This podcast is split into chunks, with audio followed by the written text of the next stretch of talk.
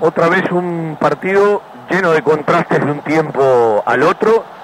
Lo ganó la Asociación Atlética Argentino Junior con aquel gol a los 7 del segundo tiempo de Reñero y la ampliación por el penal de Ríos a Florentín que Carabajal terminó convirtiendo en gol.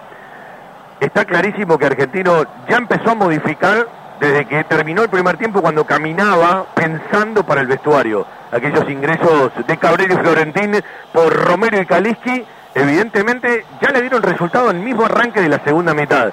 Banfield fue de mayor a menor, lo agravó con una expulsión, lo agravó con alguna pérdida de marca y también lo agravó con muy poca reacción ante el resultado en contra que fue ofreciendo la tarde de la paternal en el Diego Armando Maradona. Tenía todo para ganarlo en el primer tiempo. Otra vez la falta de eficacia contra el arco rival para no poder convertir ni trasladar los momentos favorables a la red rival y hoy no sabemos. Cuando vos no la metes en un arco, te la meten en el otro, los goles no se merecen, los goles se hacen, se repiten ciertas cosas y otra vez Banfield vuelve a perder. Para mí un poquito tarde algunos cambios cuando ya Argentino ganaba 2 a 0 en el segundo tiempo y le voy a contar un detalle.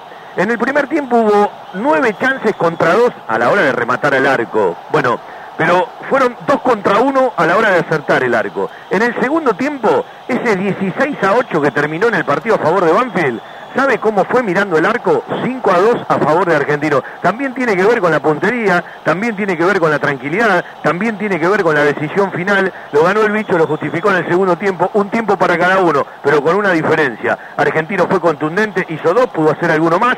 La pelota en el palo de Galopo se quedó aislado en alguna cosita del segundo tiempo de Banfield con esa vergüenza deportiva de Juliano para poder buscar algo más cambios que no me gustaron, una expulsión para criticar en un momento crucial del segundo tiempo y un primer tiempo que quedó lejos en el recuerdo con esa ausencia de gol que terminó siendo determinante.